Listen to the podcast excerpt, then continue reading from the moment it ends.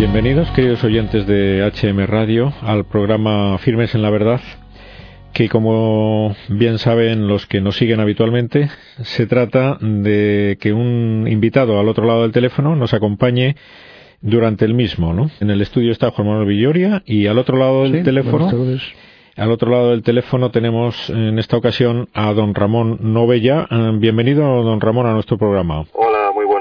Don Ramón Novella le presento a nuestros oyentes, es eh, psicopedagogo, profesor de la Universidad Tabat Oliva CEU de Barcelona y presidente de Profesionales por la Ética en Cataluña. Le hemos invitado porque mm, hay un tema que algunos de nuestros oyentes puede que hayan oído hablar de ello, yo no había oído hablar de ello, y sorprender a nuestros oyentes. Si a nuestros oyentes les hablaran del niño búnker, pues muchos de ellos dirían, bueno, ¿de ¿de qué va esto, no? Una nueva, una nueva definición del niño.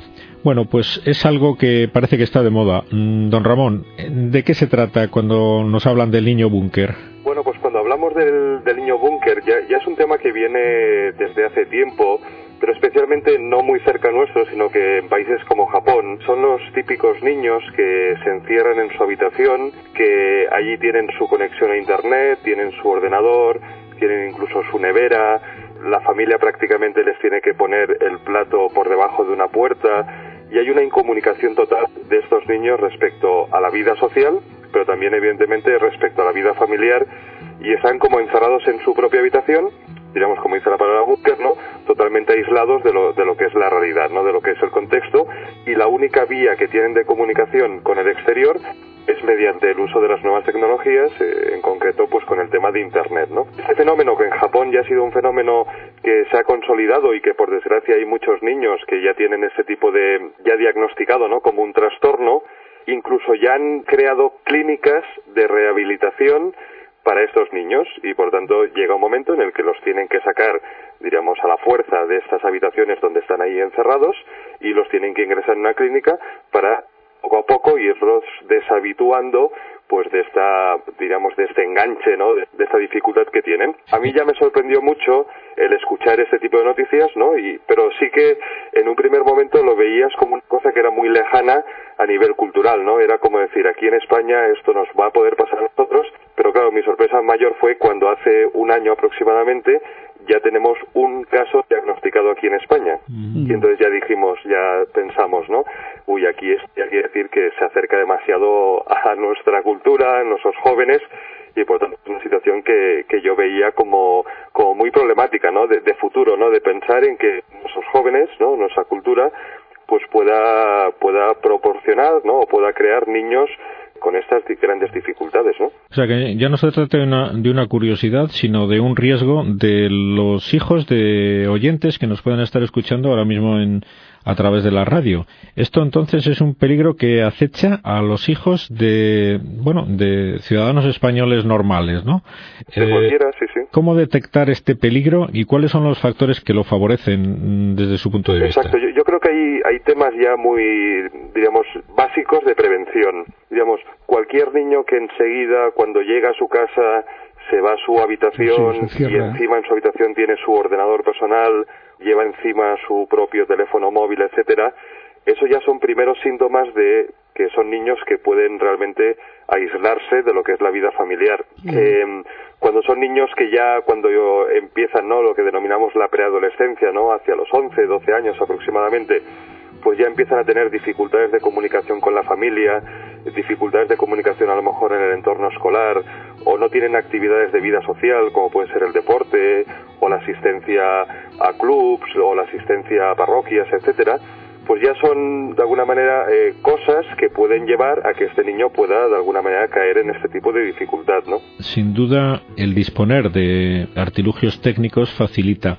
pero a mí me gustaría que nos hablara de la influencia que tiene en, este riesgo el trato por parte de los padres, porque, bien, hemos hablado en nuestros programas muchas veces de que, por desgracia, últimamente se está considerando a los hijos como un, un capricho más de algunos, para algunos padres, ¿no? y quieren tener uno solo también, pues muchas veces, pues poniendo disculpas de, de falta de, disponibilidad de medios para educarlos y luego resulta que nos encontramos con la gran paradoja de que esos niños que crecen solos y con todo tipo de medios, y que es lo que sus padres parece que consideraban el ideal educativo para ellos, resulta que están dañándolos gravemente. Esto, por parte de los padres, entonces eh, habría que hacer un, no sé, una enmienda a la totalidad del planteamiento de lo que un niño realmente necesita para su educación, ¿no? Creo que, digamos, lo que cualquier niño necesita es atención y es dedicación y cualquier niño lo que espera en su vida es sentirse querido por sus padres. Y el sentirse querido por sus padres implica pues horas y horas y horas, ¿no? La gran dificultad que yo creo que tenemos con el tema de las nuevas tecnologías es que se han convertido en una especie de, de niñera electrónica. Como hace 10 o 15 años los niños pequeñitos pues se les ponía el vídeo, ¿no? La película de Walt Disney y los tenían pues una hora y media o lo que sea más o menos entretenidos, a día de hoy para los adolescentes esta niñera electrónica se ha convertido en internet, ¿no? Se ha convertido pues en su teléfono móvil, ¿no? En bueno, en las diferentes cosas que hacen, ¿no? Yo por eso yo creo que de cara a poder orientar a las familias, yo creo que es bueno que la familia entienda que ningún medio de estos puede suplir nunca lo que es la dedicación de unos padres a, la educación de sus hijos, ¿no? Y entonces eh, los padres tienen que tener muy claro qué uso van a hacer sus hijos de determinadas nuevas tecnologías, ¿no? Si son nuevas tecnologías que lo que las están utilizando es para entretener a los niños, pues está claro que podemos correr el riesgo de que eso se convierta otra vez en una niñera electrónica, ¿no? Y por tanto, yo recomiendo de entrada a los padres, no es que no tengamos que tener internet en nuestra sociedad de hoy en día, no es que los adolescentes pues no tengan que tener teléfono móvil, pero sí que es verdad que hay que educarlos, hay que enseñarles a hacer un buen uso de las nuevas tecnologías. Y la única manera que yo creo que hay que, que se puede educar es sentarte con ellos al lado, ir viendo cómo se conectan a internet, ir viendo qué, qué contenidos son para ellos, pues, de alguna manera que les llaman más atención, que son más atractivos, para enseguida darles el criterio necesario para cuando realmente estos hijos nuestros estén solos, ¿no? Ante, ante el ordenador, ante la pantalla o ante el teléfono móvil, ¿no? sí que es verdad que a día de hoy tenemos ese riesgo, ¿no? Que comentaba usted, ¿no? Si las familias tienen sus dificultades, muchas veces son dificultades reales de tiempo, de posibilidad de dedicación, pero yo creo que cualquier familia tiene que hacer ese esfuerzo de entender que lo prioritario en su vida, en el momento en que tiene uno o dos o diez hijos, es la educación de sus hijos, ¿no? y por tanto yo creo que hay que dedicarse, es decir, en el momento en que un padre y una madre tienen claro que tienen que dedicarse horas y horas, ¿no? De, digamos, cantidad de horas a sus hijos y enseñarles a utilizar cualquier cosita, sea desde el juguete más sencillito hasta la conexión a internet, creo que podríamos mm. solucionar y prevenir muchísimos, muchísimas dificultades, ¿no? Sí, sí. No, don Ramón, que yo estaba pensando que nosotros sí que estamos convencidos de que es muy grave la ausencia de los padres. O sea, considerar que puede existir un padre y una madre, pero que no están, no están presentes en la familia porque no intervienen en el desarrollo de, de las actividades de los hijos, porque no se preocupan. Y entonces pueden confundir el estar en la habitación, que supone estar tranquilos, con lo que están viendo. O sea, eh, yo no sé si sería también aconsejar a los padres, que yo creo que usted lo, lo, acaba de decir hace un momento, en que no pueden estar nunca trabajando con disculpa de hacer trabajos de colegio, por ejemplo, delante del teclado del, de la televisión o de Internet, si no hay una persona mayor que controle qué es lo que están haciendo, ¿no? Sí, sí, eso es clave. Es decir, un tema es el tema de cantidad. Sí, sí, sí. Que está claro que hay, hay un problema de que los niños usan o utilizan muchas horas estas nuevas tecnologías, pero luego hay un problema clave que es lo que ven, ¿no? La, calidad de lo que ven. nosotros por eso siempre recomendamos mucho, por ejemplo, el situar el ordenador en un lugar, familiar, en un lugar de paso. en un lugar en el que, no sé, si yo paso por, por, por el pasillo, ¿no? Eh, Puedo ver lo que está ocurriendo, si está la puerta abierta. Está. Y, hombre, y enseguida un padre detecta si su hijo está incómodo cuando el padre está pasando por ahí, querrá decir que está viendo o que está haciendo alguna cosa que no es correcta, ¿no? Sí, sí, sí, sí. Y, igual que el teléfono, igual que los teléfonos, ¿eh? Porque yo creo que el tema Internet es un tema que ya llevamos tiempo, pero yo creo que en el último año yo lo que he visto de una manera muy exagerada es el tema del teléfono y especialmente en estos preadolescentes o adolescentes la famosa BlackBerry o el iPhone o, el modelo que, que sea, ¿no? que están constantemente pues allí conectados, ¿no? A mí me sorprende muchísimo, yo no sé si ustedes recuerdan, ¿no? Pero hace cuatro o cinco años veíamos una familia en coche Mm. y detrás, en el asiento de atrás, los niños iban con su PlayStation portátil. Sí, sí, sí, sí. Y entonces eh, era un coche que era curioso, ¿no? Porque el padre conducía, la madre iba al lado, pero detrás había como otro mundo en el que los niños estaban ahí con, con sus juegos, ¿no? O cuando era la película de DVD o lo, o lo que fuera en el coche, ¿no? A día de hoy pasa lo mismo, por ejemplo, en los restaurantes. Uno va a comer o a cenar un día a un restaurante, hay una familia cenando y los adolescentes están con su Con BlackBerry pues enviándose sus WhatsApp, ¿no? Sus Sí. mensajitos. Es decir, eh, hay una incomunicación tremenda, ¿no? Yo creo que es importante por aterrizar y dejar cosas concretas y más en los días que vivimos ahora mismo de, de regalos por, por reyes que tantos padres estarán planteando pues eh, erróneamente pues el proporcionar a, a sus hijos algún aparatito de estos tecnológicos pues porque estén a la moda porque no lo señalen con el dedo a lo mejor de que es el único de la clase que no lo hace etcétera es muy importante el que demos, que le dé usted como psicopedagogo un buen criterio a los padres a la hora de elegir un regalo de estos, de qué se deben de guiar más que de estas modas, del que dirán, etcétera, un padre a la hora de elegir un regalo para sus hijos de este tipo. Sí, sí. Yo, creo que lo, primero que hay que hacer es todo pensar muy bien lo que se va a regalar. Es decir, no, no, no podemos dejarnos llevar pues porque el hijo insista, ¿no? Y es normal, en, en nuestro mundo, pues es lo que comenta usted, ¿no? Es decir, como todo el mundo lo tiene, ¿no? Pues, Sí, sí, que, es decir, no vamos a ser nosotros menos, ¿no? Y yo creo que ese, ese, ese tipo de mensaje es un mensaje muy erróneo. Es decir, una familia tiene que pensar muy bien, en el momento en que hace especialmente un regalo, pues en estas fechas, qué supone ese tipo de regalo, ¿no? Y qué supone, pues, qué le va a suponer al niño en su vida, qué le va a proporcionar, etcétera, ¿no?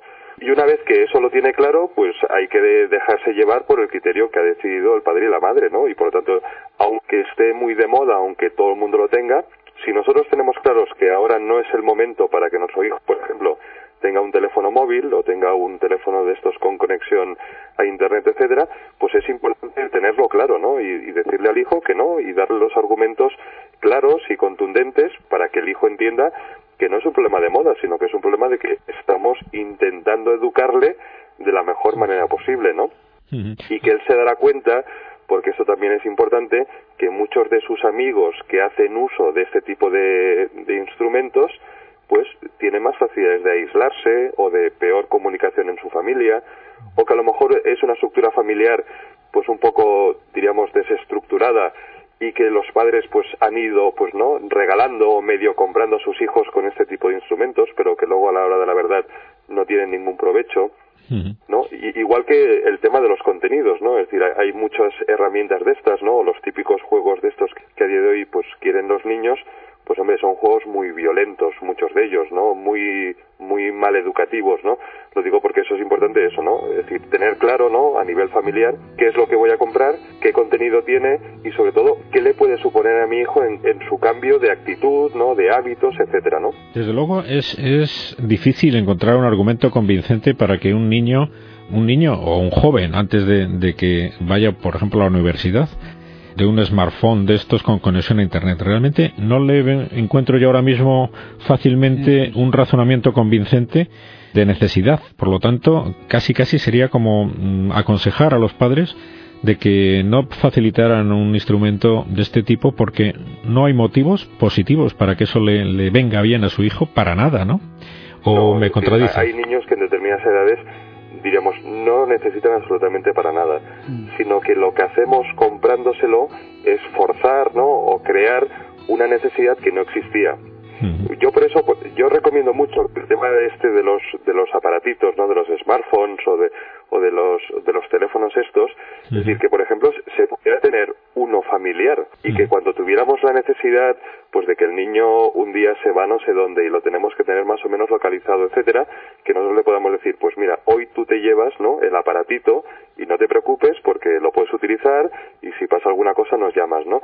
Pero creo que eh, el error pasa con el tema de decir uno por hijo Por persona, ¿no? sí. y como si como si eso fuera una especie de posesión del hijo que no, yo, yo creo que hay que darle una, una vuelta a esto y decirle a la familia a ver eh, vamos a ver qué necesidades tenemos entonces que nuestro hijo en determinados momentos esté localizado eso sí que puede ser una necesidad pero a lo mejor en una familia que vivimos cinco personas, a lo mejor no hace falta tener cinco aparatos, a lo mejor teniendo uno para estos momentos y luego que evidentemente el padre y la madre, pues por cuestiones laborales, etcétera, pues que necesiten el suyo, me parece muy bien, pero a lo mejor no hace falta tener uno por hijo, ¿no? También esto ayuda mucho a valorar lo que tienen, ¿no?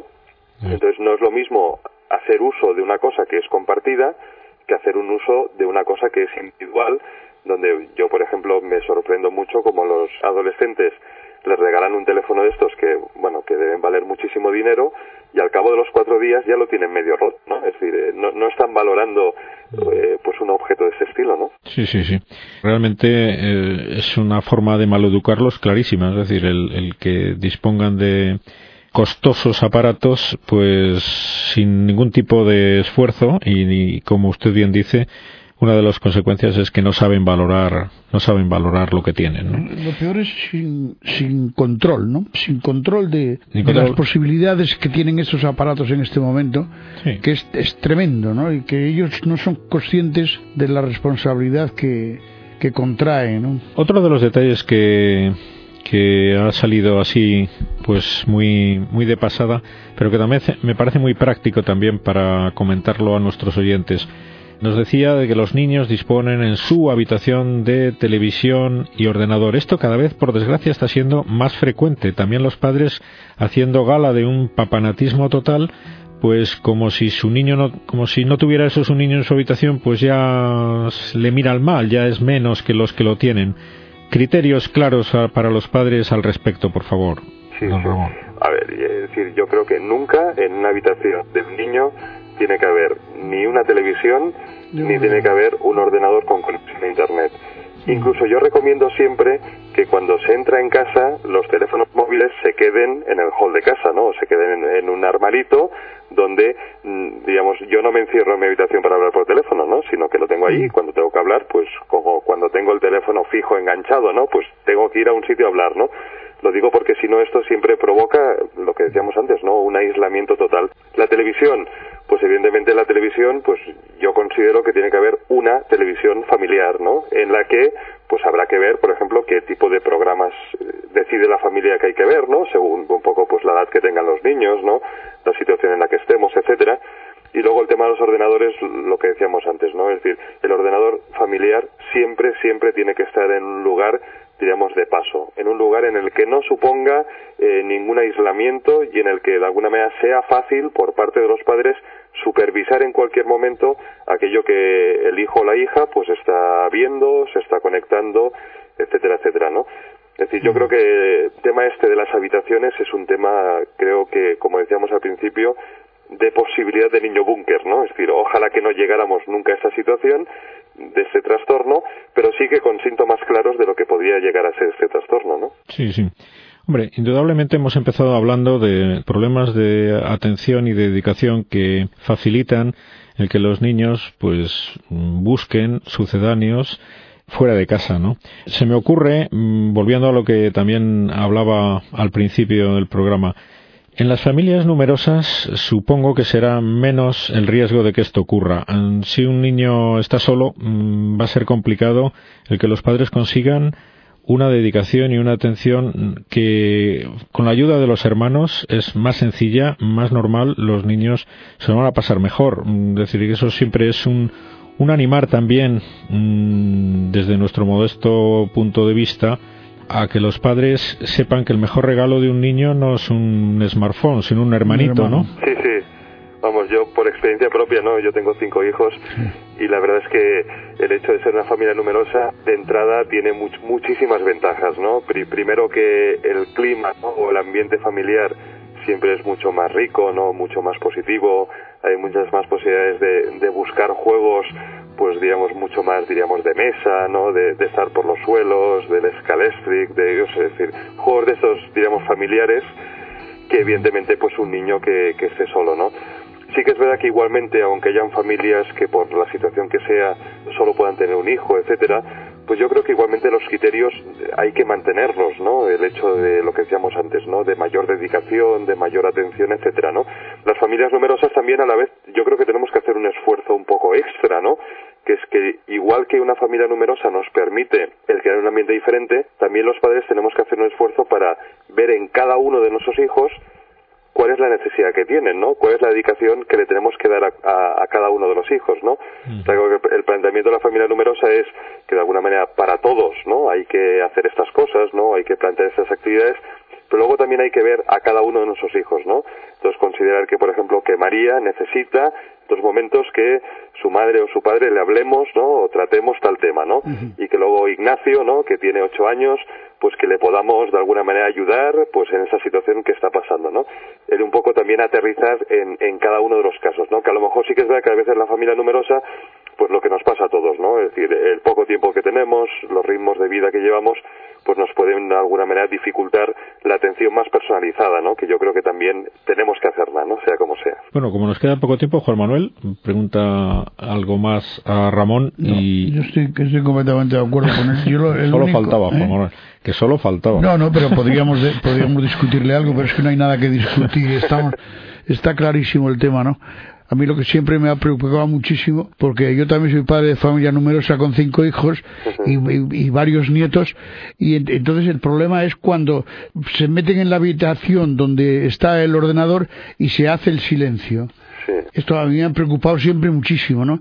Porque no sabes nunca que no, no por lo que estén viendo, que a veces es, es muy peligroso, sino por el- esa inactividad que tienen, cuando justamente lo que tendrían que hacer sería estar dando la lata, por decirlo de alguna manera, ¿no? Sí. Es, eh, no sé, jugando o molestando con el escaléctrico, con el rompecabezas y no con el teclado de un, de un ordenador, ¿no? Es que cu- cuando en una familia no hay vida, ¿no? Es decir, no, Sí, no hay sí. movimiento, no hay hasta cierto punto un desorden, ¿no? En algunas cosas de los juguetes por los suelos y todas estas. Sí. Yo ya de entrada veo que ahí, es decir, algo está pasando, Algo ¿no? Es decir, no es normal que todo funcione demasiado bien, Ajá. que no haya ningún tipo de dificultad. Cuando esas cosas pasan, es que a la larga eso nos puede dar algún tipo de dificultad, ¿no? Mm. Sí, sí. Bueno, el ejemplo de los padres, porque sin duda los hijos también están empezando, accediendo últimamente, bueno, lógicamente, a ser padres, pues eh, jóvenes que se han criado ya en la época tecnológica y pueden eh, influir muchísimo con el mal ejemplo en que nu- nuestros hijos caigan en esta patología del aislamiento búnker, ¿no? Bueno, ¿qué aconsejar a los padres para Pues yo, yo, yo creo que en estos temas que estamos hablando, eh, la mejor manera de dar ejemplo es, por ejemplo, no tener siempre el último móvil. Ah. o no tener que cambiar de ordenador cada dos por tres, ¿no? Porque de alguna manera lo que estamos transmitiendo a nuestros hijos es eso, ¿no? Que hay que tener lo último, ¿no? Que hay que tener el móvil más avanzado, que no, es decir, y yo creo que muchos padres pues en general se quejan, ¿no? O sea, yo es que me gustaría, ¿no? Pues este nuevo móvil que ha salido, o qué bien, ¿no? Si tuviéramos, no sé, yo, yo creo que también hay un ejemplo clave de, de austeridad, ¿no? Y de que aquello que pues los padres tengamos que tener, pues darle un buen rendimiento, ¿no? O, o hacerlo durar todos los años que sea. Sí que es verdad que de vez en cuando habrá que cambiarlo, ¿no? Pero a lo mejor no hay que cambiarlo cada año o cada Sí, dos años, ¿no? sí, los sí, ordenadores o los teléfonos, ¿no? Entonces ya, ya, ya se nos romperá, ¿no? O ya se apagará o ya se no sé qué. Entonces en esos momentos pues ya, ya bien haremos de, de adquirir uno nuevo, ¿no? Pero yo creo que este, este ejemplo de austeridad, ¿no? Ante estas nuevas tecnologías, en, de- en definitiva dice, hay que utilizarlas porque son necesarias en nuestro mundo, pero no hace falta siempre ir a la última, tener el último, el último modelo, el gastarse mucho dinero en esas cosas. Bueno, hay que tener lo justo y necesario, ¿no? Para poder, pues, bueno, pues trabajar o relacionarse con los amigos, etcétera, ¿no? Yo creo que este tema del ejemplo es un tema muy importante, ¿no? Muy bien, Ra- Ramón, pues parece que se nos acaba el tiempo como Bueno, era pues previsto. pena. Porque este tema, la verdad es que es un tema que da mucho que hablar, Mucho, mucho, que yo mucho, creo que es una necesidad muy, muy actual y que las familias, por lo menos, tenemos que hacer todas una reflexión de en qué momento estamos Sí, sí. En esa situación, ¿no? ¿Por qué? Porque si no, el paso del tiempo sin hacer esta reflexión se nos puede tirar en nuestra contra, ¿no? Pues espero que haya oportunidad en otro programa porque en este ya no nos dejan, ¿no, Ramón. Le, bueno, simplemente agradecerle muchísimo que haya dedicado un rato de sus vacaciones a mm, nuestro programa y hasta siempre. Un abrazo de parte de todos nosotros. Pues Adiós. muchísimas gracias a ustedes y un fuerte abrazo Igualmente. para todos los oyentes. Adiós, adiós.